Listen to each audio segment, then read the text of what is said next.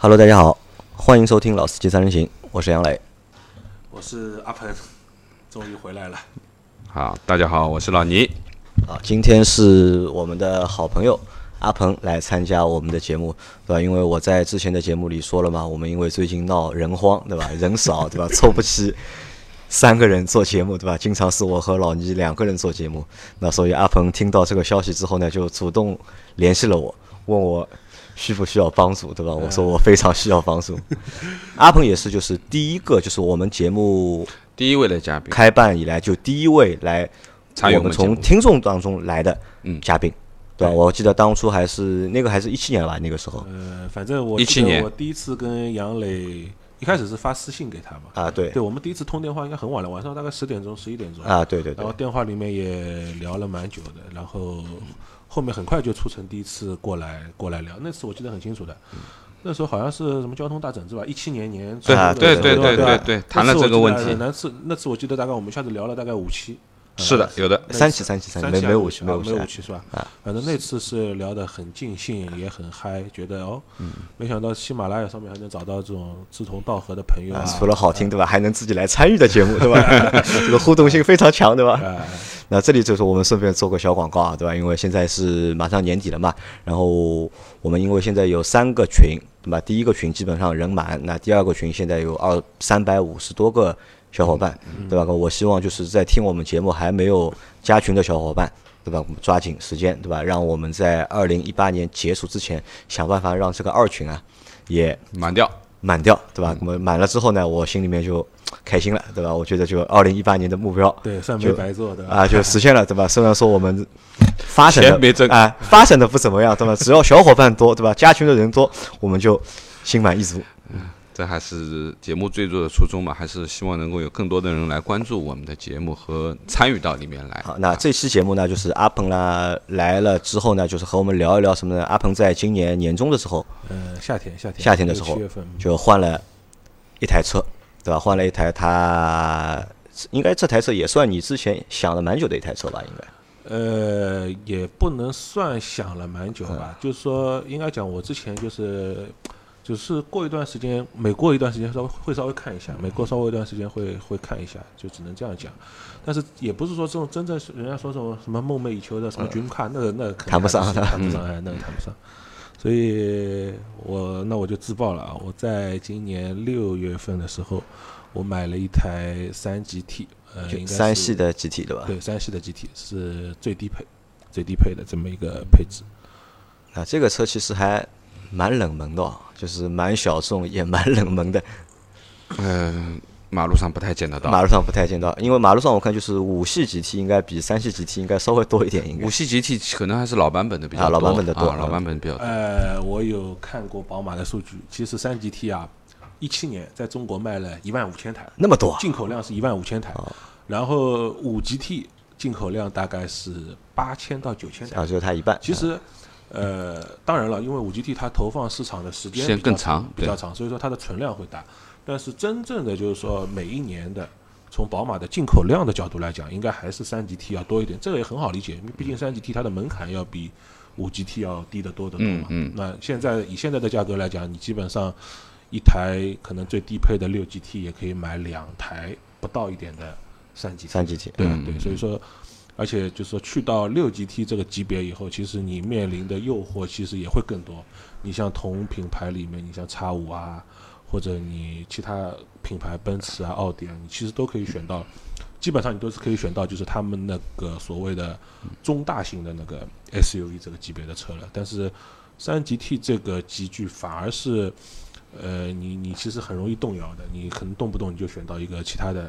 一个车上一个领域里面对你可能选到 B 级车，也有可能选到一个 C 级的一个轿车上面，甚至你还有可能选到一个、呃、中级的 SUV 啊，中型的 SUV 上面去的。那因为啊就 GT 的车型啊，就是其实算是轿车车型的一种衍生车型，就像旅行车一样，可能它的这个细分啊，就是或者是占据的一个位置比旅行车还要更小一点，点对。或者更特别一点，对吧？那阿 Q，你能能不能就是解释清楚，就是嗯嗯，GT 车型到底算 什么类型？就因为老倪之前我们做节目之前问了嘛，对吧？你能你能不能就是解释一下？GT 呢，它是这样的，它反正从名字上来讲嘛，呃，意大利语叫 Gran Turismo，其实英语嘛就是 Grand Tour 嘛，对吧？就是现在那个三个以前的三个那个三剑客做的那个 The Grand Tour 嘛，其实就是那个翻译成中文就是伟大的旅行，伟大的旅行长长途旅行，其实就是这个概念。那呃，讲的很早以前的一个概念，像欧洲他们那些贵族啊，他们小孩子成年的时候就会给他一个很大的一个马车，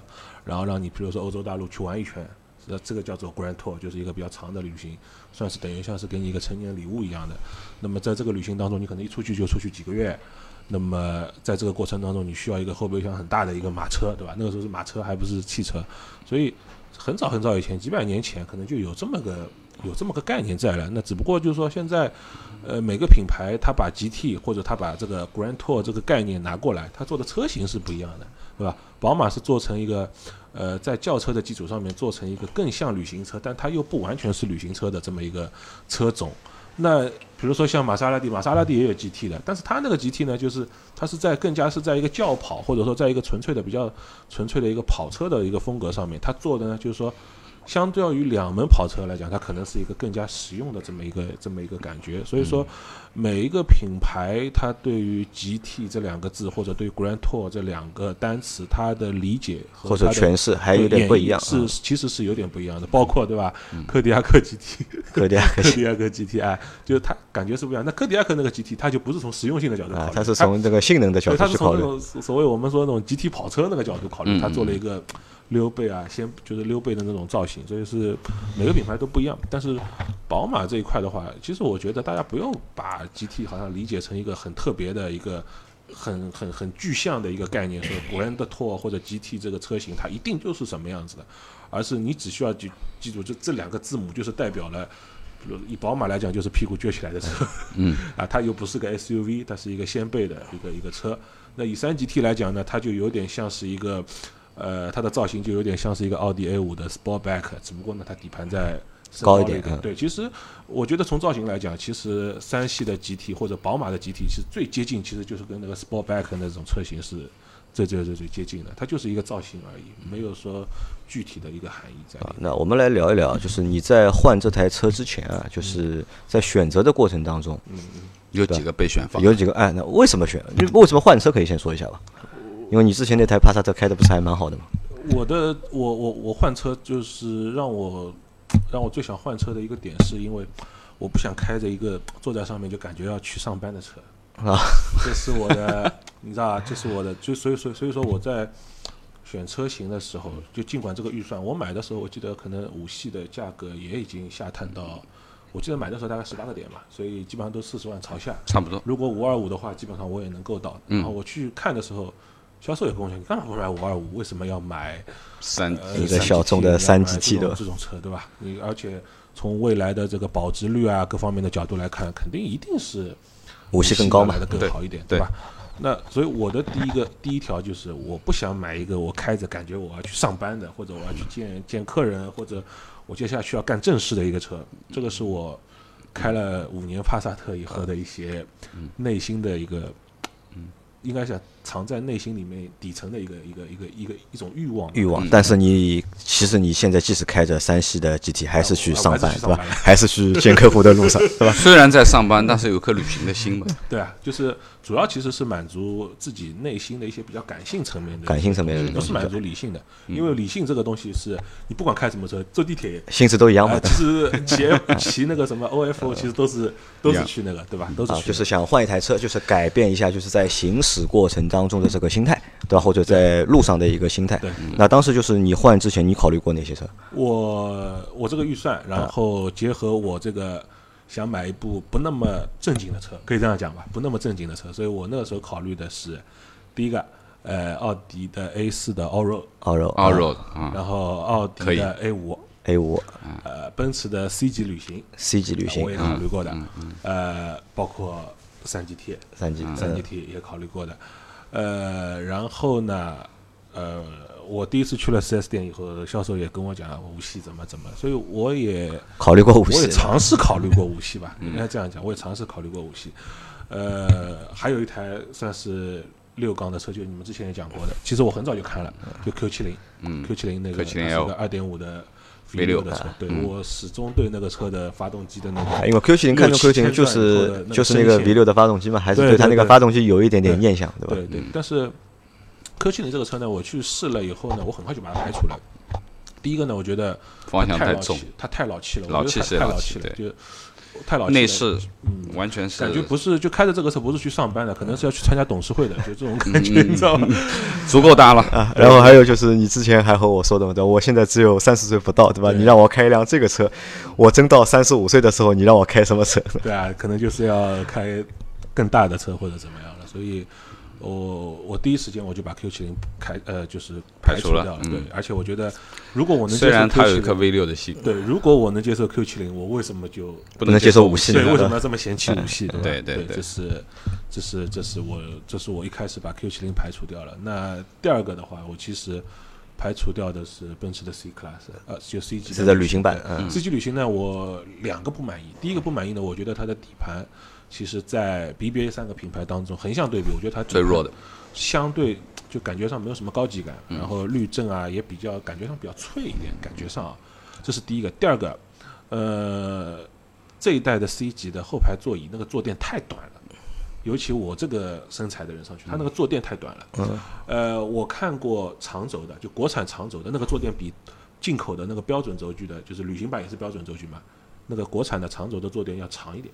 啊啊，我有对比过，我去四 S 店看了嘛，然后这个是我把 C 级排除掉的，排除掉就是坐垫太短了，然后我自己坐在后面都很不舒服，然后其家里面其他人也试过，觉得哎呦不太舒服，我家底盘也稍微差一对的，点。因为你你个子大嘛，你家都是这个基因嘛，都是个子大的。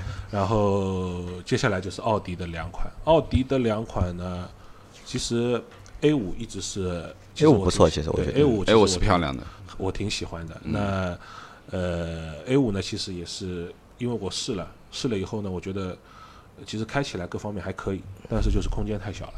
其实我最开始的时候四系我也考虑过的，就是四系之所以把它给排除掉了，就是因为空间小。空间那我觉得如果我可以接受 A 五的空间，我为什么不去接受四系四系的空间呢？因为因为四系我自己开下来，我的感觉是四系其实比 A 五它整个开起来的感觉还是好一点。对，尽管 A 五的内饰啊，其实要比四系基本上要领先半代到一代的这个这个水平。现在新 A 五是相当漂亮，新 A 五很漂亮，对非常漂亮然后 A 四的话，这一代的 A 四 Allroad 它第二呃第二排的中间那个人那个座位，因为它那个全景天窗以后啊，嗯。正常的车全景天窗以后，它后排的那个照照明的那个灯应该是放在两边的，嗯，但是 A 四那个灯呢，它是放在正中间的，所以 A 四 Allroad 那个车全景天窗以后，全景天窗的后面又是一个灯，嗯。然后当中坐人的时候，你头基本上是要蹭到那个灯，很难受，基本上就脖子属于直不起来的那个那个水平，所以这个车也就给我 pass 它这个中间的这个隆起还是很高的，很高。而且呢，对，呃，A 四 Allroad 其实呢，呃，按照我对于奥迪啊，因为我其实我也蛮喜欢 A 四 Allroad 的，啊，底盘又高，而且呢也很运动，对吧？对对。而且适合一个长途驾驶的，舒适性绝对比 SUV 要好，通过性也不比 SUV 差，又是对不对？个四驱？又是一个四驱，而且又是全进口的。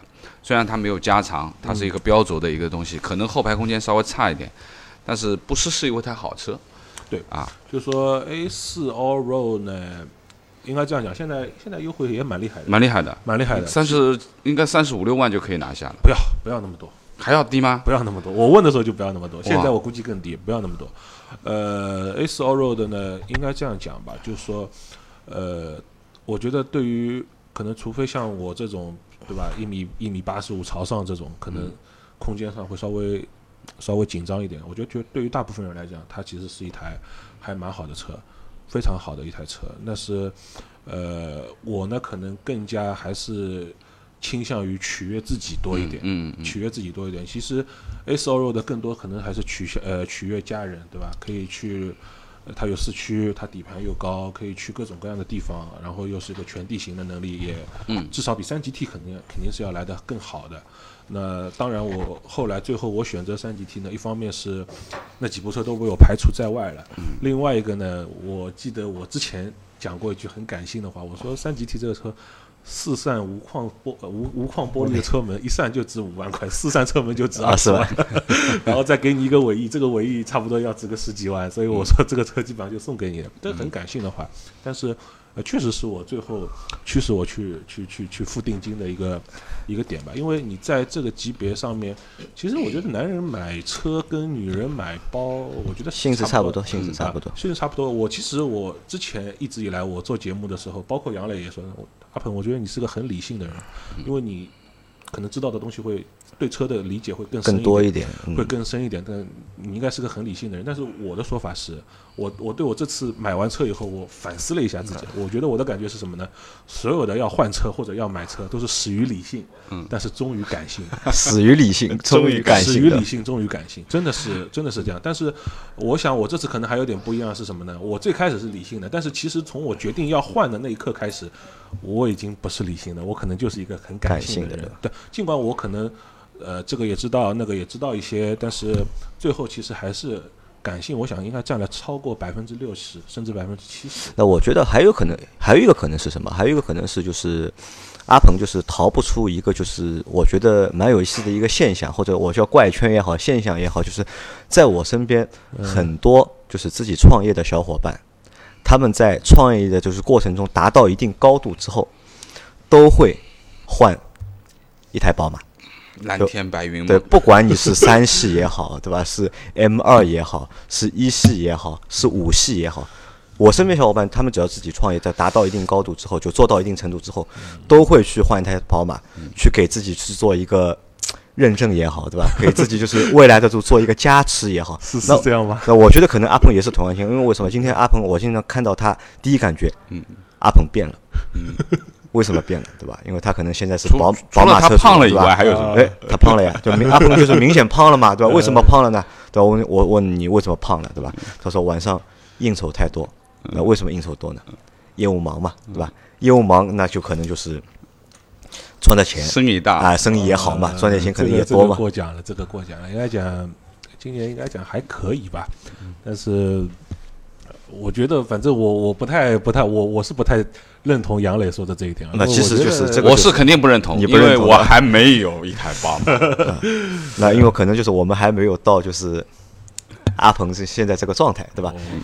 那我觉得我觉得，因为很多小伙伴都是这个样子，而且就是这个也是就是在中国，就宝马品牌赋予我们一种就是很奇怪的一种感觉，就什么呢？就是我们说的难听一点，叫是暴发户的一个选择。有很多人都觉得就开宝马的是暴发户，对吧？这是一种，对吧？还有一种呢，我说觉得说好听点，可能就是很多男人都有一个就是自己心里会有一个梦想，会有要的东西，但这个东西什么品牌比较能够去满足你，或者去释放你心里那个东西呢？那可能就是宝马这个品牌，。觉得但我是觉得，我觉得暴发户我，我不认同。如果是暴发户有，比如说这点预算，我觉得暴发户会买个五系，而不是去买一个。但但还是宝马嘛我，我但还是宝马，就是因为说实话，就是宝马进中国，其实，呃，在我们心目当中树立起宝马这个形象，其实还是一些豪华的七系和五系对是比较根深蒂固的。对，那真正的到三系，我倒觉得更多人是喜欢它的运动性，而不一定是豪华。对因为说实话，对，一个是年轻，一个是运动，对不对？因为的的确确，在这些豪华品牌车里面，你要能够谈得上一些运动操控、一些驾驶乐趣的，那嗯的确是宝马能够给你。对啊。那么至于上到五系、七系，那那就另说了，包括五系 GT，对不对？对对对你基本上这就是属于四平八稳的商务，或者说是，呃，你说暴发户也好吧，我我觉得可能是这样的影响。嗯、三系 GT 不能算暴发户。还有一个是什么呢？还有一个我发现啊，就是在阿鹏选的这个过程当中啊，嗯就是在阿鹏心里面那种就是比较奇怪的车或者比较有个性的车，嗯好像还真的蛮少的目前市面上。我其实三 GT，因为你的预算其实不低啊，就是其实四十万买一台车，其实这个预算不低了已经，嗯，是对吧？但是真真的能够让你觉得就是奇怪，因为你要的那个感觉，就第一个就是不一般嘛，对吧？对。就不要是像一台正经车，你要台不正经的车，看上去好像就不正经的车嗯还蛮少的。对。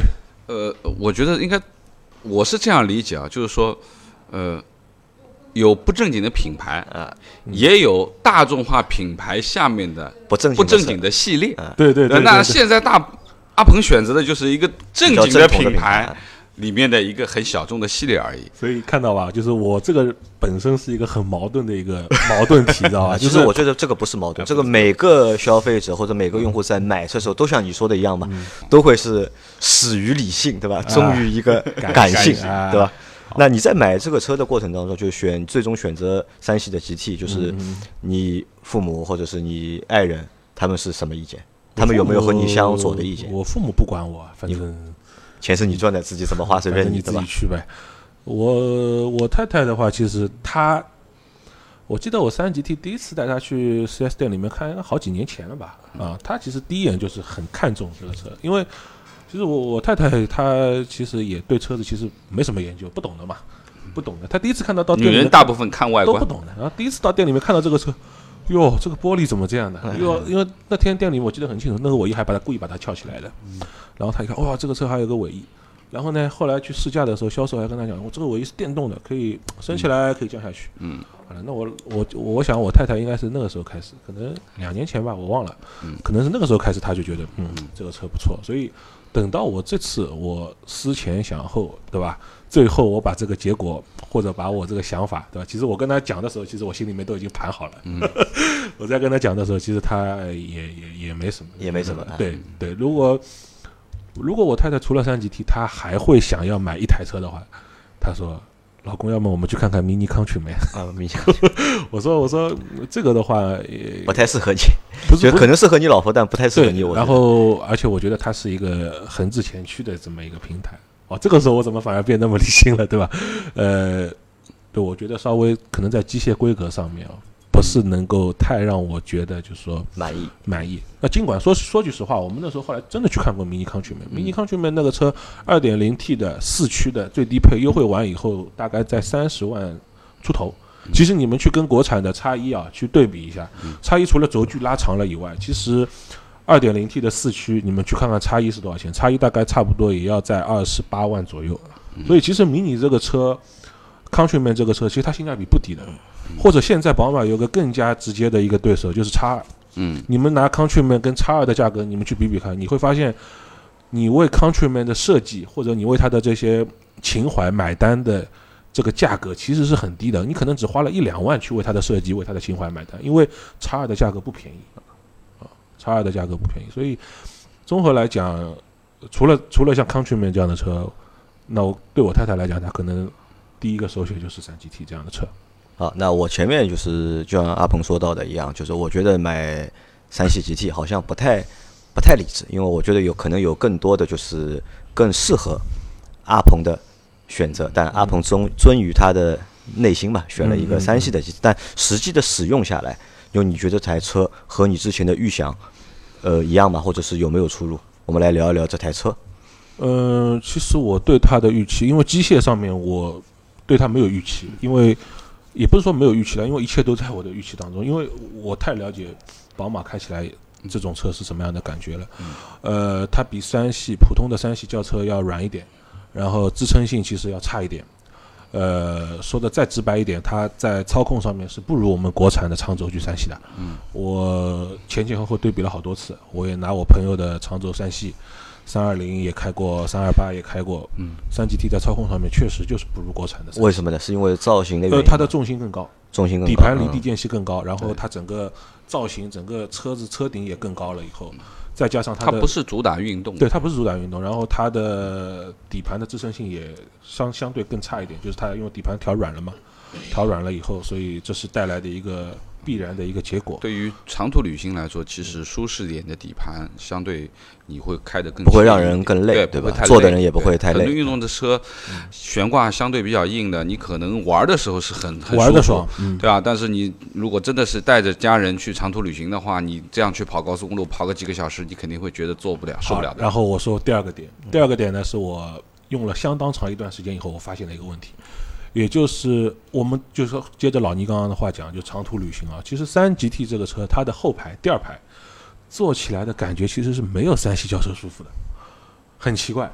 后来我对比了一下，我发现一个问题，第一个，三 GT 的靠背角度比三系轿车要来的更陡一点，更直，对吧？更直，啊，更直，角度更小。对嗯呃，第二点，我不知道是不是由于，比如说三系是国产了，三 GT 呢是一个原装的进口车，呃我发现他们的座椅的这个发泡棉啊，三 GT 要硬一点，三系要软一点。我同意，呃，所以我就觉得可能中国人啊，好像还更加适合做软一点的软的，或者更加喜欢做软的那种座椅，尤其像我们像尼桑啊，对吧？天籁那种大沙发沙发那种感觉，嗯好像更喜欢。嗯而且呢，这种感觉，因为我本身体重比较重嘛，所以我坐硬的座椅呢，我的感觉还不是那么明显。嗯，但是像我太太坐，她就觉得很明显，就是觉得明显就觉得三级 T 坐后排坐着没有，比如说没有三系的轿车要来的舒服。这个可能还是材料使用上的问题，对啊因为我觉得就是说，因为我自己那台 Q 三也是进口 Q 三，啊，我对比过就是国产以后的 Q 三，它在整个的这个充填充物的这个级别上面嗯，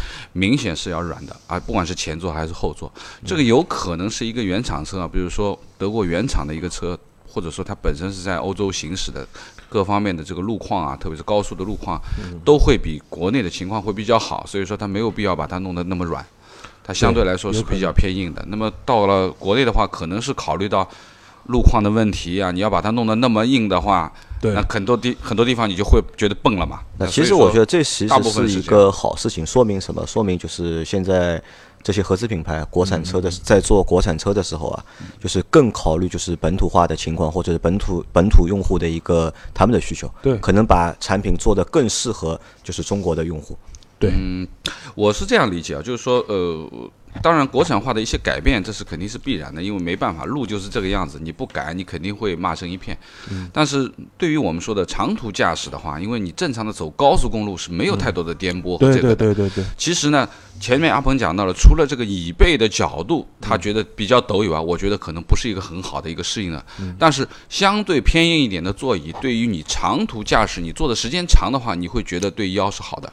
如果你坐的太软的话，你可能你两三个小时坐下来，你到休息站你会发觉你根本就站不起来对吧这。点我同意，就是说你比较软的座椅，可能是就像第一眼美女一样。对，没错第一眼，美女一开始看，我一开始上去觉得哇好舒服，那你真的你坐一个，比如说上海到杭州，或者甚甚至远两三个小时以上，你会觉得啊，你你可能觉得反而会觉得硬一点的座椅反而支撑啊各方面会来的会来的好一点。但是呢，因为主驾驶就前排座椅其实是不成这个问题的，没问题。所有的角度都是你可以自由的去电动调节的嘛，所以嗯说没有这个问题。所以说这个对我的困扰其实基本上还好，基本上还好。那我讲了前面讲了一个是操控，对嗯吧？包括悬挂，然后包括座椅，哦，那第三个就是关于进口车嘛，进口车。其实我对三级 T 啊，我跟你讲，我以前帕萨特基本上从来没有异响的，嗯，就从买到卖五年时间，十万公里没有异响。嗯，但是我这个三 GT 买了大概没几天，天窗就有异响了。它产地是在哪里？德国，德国，嗯，德国。然后我喷了一个叫做橡胶的一个软化剂或者叫保护剂，好了。嗯，其实让我蛮跌眼镜的，就是不知道什么情况，对吧？然后过了没多久，它的后备箱又有了。又有点异响了。然后我花了蛮长时间找到这个地方，然后弄了一弄，又把它弄好了。所以，呃我有时候感觉就是说，其实进口车这个东西不是说进口的一定就是说没有小问题。我觉得小问题不管是国产还是进口，因为这个节目其实我们当初做过嘛，对进口车是不是真的比合资的，就是国产对对车要好？而且那期节目也是也是你和我们一起做的就是所以我的体会是什么？我的体会就是说，进口的车型它可能在零部件的供应商选择的标准上面，就它它的生产标准可能会高，嗯但是不代表就是说它标准高了以后一定就是百分之一百没有问题。那我觉得这个事情就是关于进口车也好，或者国产车也好，我觉得我们还是要理性的去去看待这个问题啊，看待这个问题。尽管我选的很多车都是进口的，但不是因为进口的我才选他们的，是因为他们不正经，所以他们才进口的。对，应该是这样一个这样一个理解。那除了这些问题以外，其实这个车开下来，我的感觉总体上还是还是比较满意的，还是比较满意的。然后，呃，其实我买完以后，基本上后来呃有个什么进口车，因为关税不是下降了嘛，嗯，所以现在三级 T，呃，我们以最低配的价格来讲，其实我觉得还算是个还还算蛮合适的一个一个价格，所以我觉得。呃，我要么做个广告，你们安利下来对吧啊 你们你们谁想买三级 T 的？我觉得最近啊，你们可以出手了啊。那关于这台车，最后一个问题问你啊，是什么呢？就是你换了三级 T 之后，其实也开了六月份买的话，六半年喽，到现在也半年了，对吧？对那这个就是心态有变化吧？就是你开车在上班的路上，觉得自己不是去上班，就这个实现了吧？这个心态。呃，我觉得稍微会有点变化，会有有点不一样。稍微会有点变化。呃，我但我吃不准这个变化，这个这个心态的心情的不一样，会不会再持续持续半年？啊，这个新鲜性能保持多久的啊我不？知道，我不知道。但是确实这半年，我觉得跟以前的五年是完全不一样的，真的是完全不一样的。呃，心情也不一样。呃，你开着那个车，感觉就是你是要先做一段旅行，再去上班或者再去吃饭，就是或者再去见一个什么人，感觉是确实是不一样。我真的很建议大家，真的大家自己考虑一下，你真的要去买一台汉兰达这样的车吗？感觉上就是一上车就要做奶爸了，对吧？或者你真的要去买一台呃行政级的车吗？对吧？就是你一上车感觉就是要去要上就要去签合同，要去签合同了，对，所以这这个这是我一点自己很私人的、很感性的一些很内心深处，就是一些很细微的一些、很微妙的一些。那老老倪有有？没有这种感觉？就你会有这种感觉吗？因为对我来说，我和阿鹏其实是，我觉得我和你是反过来的。啊，我觉得就是心态嗯决定了就是我们开车路上的一个感觉，对吧？我不会因为开的是一台什么车去决定就是我的心态。如果按照阿鹏这个说法的话，我每天开着我的宝骏七三零，那我应该是一个什么样的一个心态，对吧？对，我觉得我可能我可能跟你是不一样的人。呃，我觉得作为我啊，我可以理解阿鹏前面所说的这一些，说明呢他的内心啊还是非常符合他现在的年龄，年龄啊还不够成熟，对吧？就是因为他有这颗心。他之前开那辆帕萨特其实是不符合啊，对，这个我倒觉得这个是原因啊这是肯定，这可能症结其实在这里。这里，所以说当初如果当初如果你开的一台不是帕萨特，如果哪怕你开的是一台君威，对吧？可能就没有你现在这个。我觉得君威也差不多呀。那我觉得可能就是，嗯、通过这样的一次新的换车的一个经历啊，那你可以看到阿鹏心里面的体型的变化、心态的变化，包括他前面讲的，就是我上班路上，我觉得我可能先是做一段小小的旅行，然后我再去上班。那其实这些很细微的变化，就像一个一个调味剂一样，就是说。如果说你真的早上起来，你出门的时候，你是带了一个愉悦的心情去做一件事情，那我相信你的事情会越做越好，或者说很多事情你会更顺一点。那我觉得有的时候一台好的车啊，我们一直在说车是小老婆嘛，对不对？那，其实就是这样的一个道理。那么我觉得我非常理解阿鹏啊。同样呢，呃，杨磊，呃，他前面说他那个七三零也好呀，或者说老倪马上要考虑再换车这件事情，其实他们一直在跟我说，老倪你应该适合什么样的什么样的车。他们一直在说啊，包括冰冰啊，包括杨磊啊，他们一直在说，呃老倪你现在马上奔五张分去了，奔五十五十岁去了，你应该选一台稳重的怎么样的，对怎么样的。但是我偏不，不是我不喜欢稳重的车，而是我觉得就是说，在选车的这个过程当中，我其实我不是特别的在乎品牌，我也不是特别的在乎它的内饰年轻与否或者前卫与否，只要我能够接受。但是我觉得可能我比较，我还是比较重视驾驶的感受，因为毕竟这个车是我自己在开，而且我可能会开好几年。就是说，因为杨磊他换车的频率比较高嘛，他对可能两三年要换一个换。手机的换车，跟人家换手机差不呃，多。对啊，那我我我因为自己买车，我一般起码要到五六年以后，乃至于可能我要开八年十年。对那我他陪伴我要这么长时间的一段小老婆，那我肯定我要非常喜欢她，从很多角度去喜欢它，那就考才虑我会就是考虑的周全一点，考虑周期也会长一点，不是对吧？考虑周全，而是我觉得我每天，因为我们正常的上下班，嗯上海的这样的交通环境，我一天可能要在扔一个小时的时间在路上，甚至于乃至于更长。我跟他接触的时间很长的。嗯那如果说这真的是我心里面喜欢的一台车，我开起来符合我自己的一台车，花这么长时间也就算了。那那就很开心啊，这件事情。那阿阿鹏，我问你啊，嗯这个车就是现在三系 GT 开了半年了，对吧？嗯嗯，那这个车你估计啊，预计会开多久？我觉得按照我的心思活络程度，可能五年吧，五年，可能就跟之前差不多就。等你到三十三岁的时候，对吧？换一台，我不知道到那个时候我会不会想要一台更不正就经就。那一个取向，就现在还不能判断，就下一台的取向到底是什么样，对吧可能又会想换回一个正经的，也有可能，对吧呃？也有可能，但也有可能换要换一个更不正经的车，对吧？有可能索性，对吧？两门的也有可能。好，那我们这个话题啊，就是上半部分就是先到这里啊，就因为前面聊了，就是阿鹏就是他换三系 GT 的这个过程和换好之后他对这个车的一个实际的一个感受。那前面我们在讨论换车的时候啊，就是我们有个东西忽略掉了，是什么呢？就是为什么没有考虑过电动车？因为其实阿鹏作那么作为就是阿鹏就作为就是半个行业里面的人，其实对车也比较了解，对吧？那你为什么在换的过程当中没有考虑过有没有想到过？电动车？电动车我一直我其实我很了解电动车啊，但是我我的态度很非常明确，我不考虑电动车。那你不考虑电动车原因在哪里？我觉得第一个点就是这个东西之所以给你补贴，肯定是因为你吃亏了，你吃亏了才会给你补贴。大家想想看，大家日常生活当中碰到的事情是不是这个样子，对吧？你谁给你补贴了，一定是从比较公平的角度来讲，你多多少少你是要吃多付出一些什么对东西？你总归是要吃点亏的，对吧？具体的例子，反正我想大家结合自己的生活，应该都是可以找到一个比较，嗯，比较能够适用的或者能套用到的这些情况。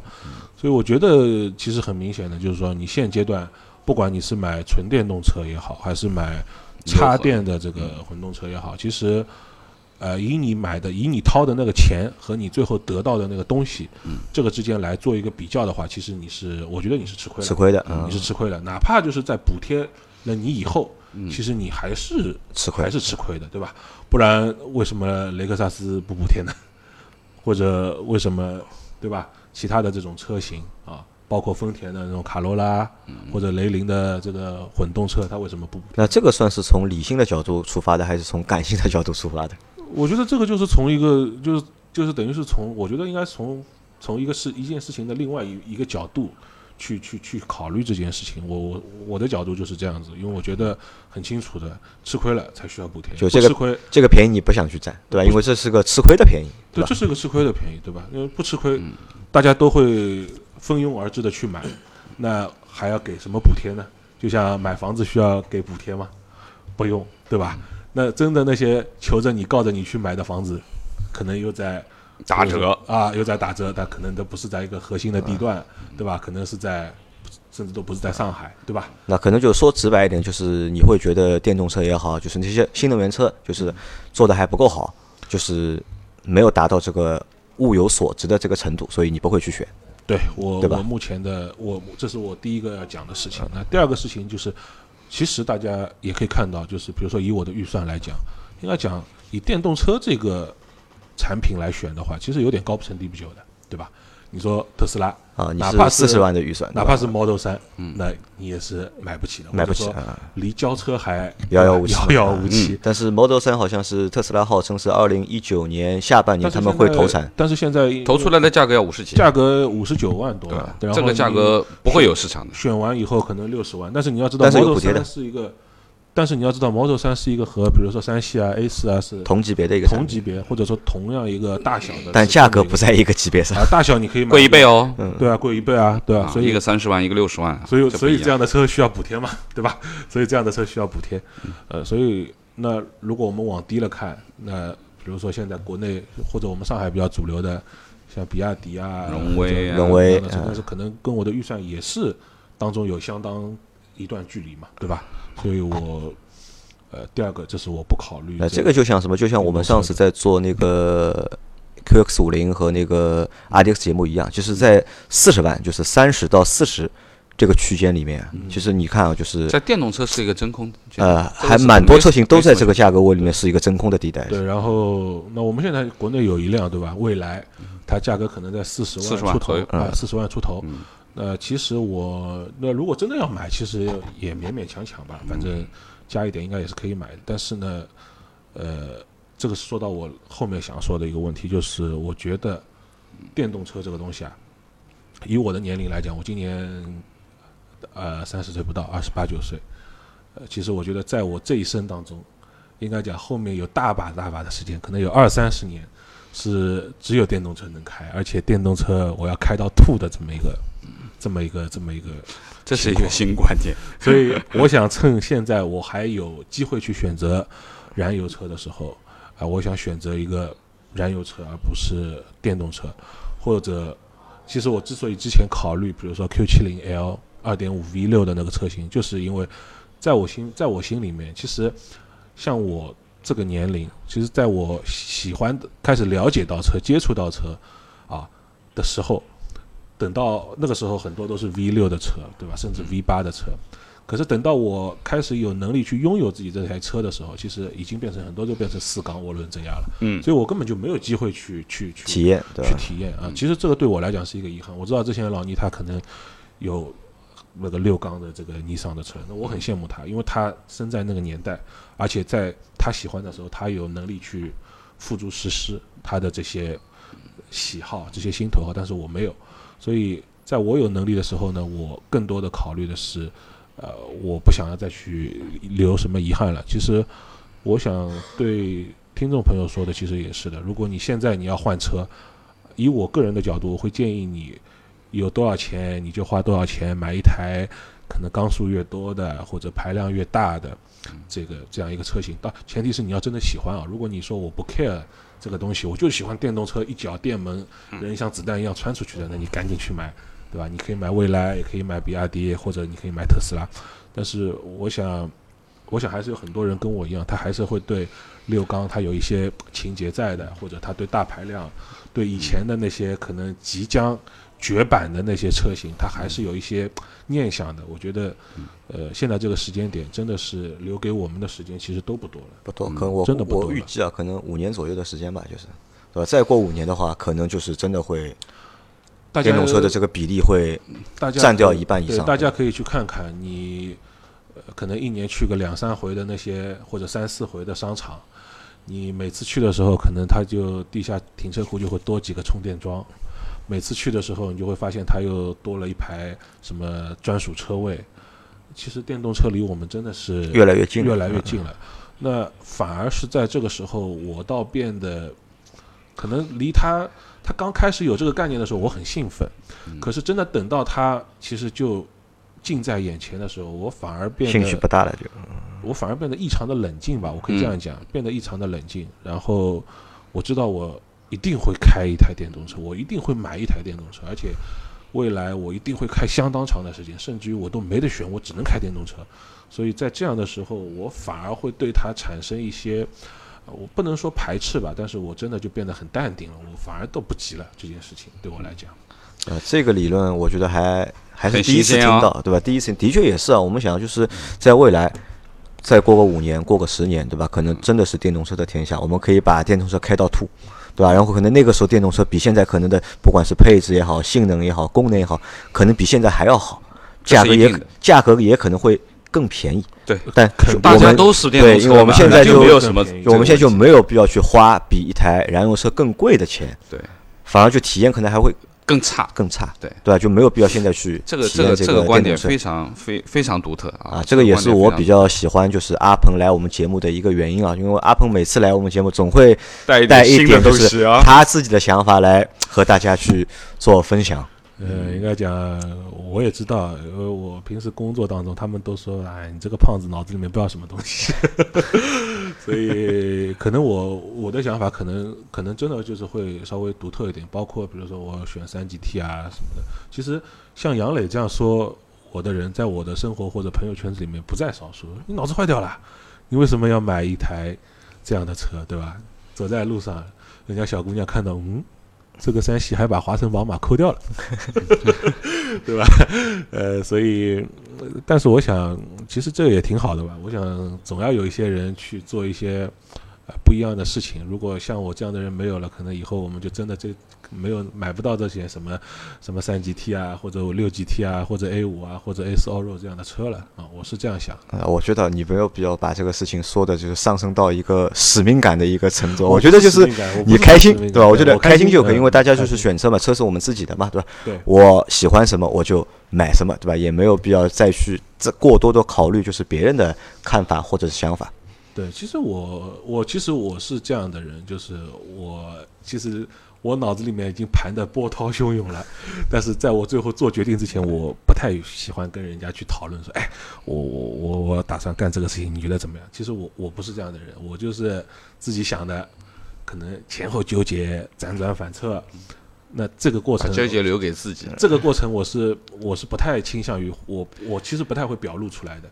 可是真的当我呃决定了一件事情以后，我就马上去做了。做了以后，其实我也乐于听。我旁边周围的那些人，比如说像像像刚刚杨磊说，哎，你这个怎么？我觉得你这个不是很理智。我也倾向于听他们，因为我知道他们说的其实没错。我甚至有时候杨有时候像杨磊或者之前我的朋友来说，哎，你这个你你有问题，你脑子不知道怎么想。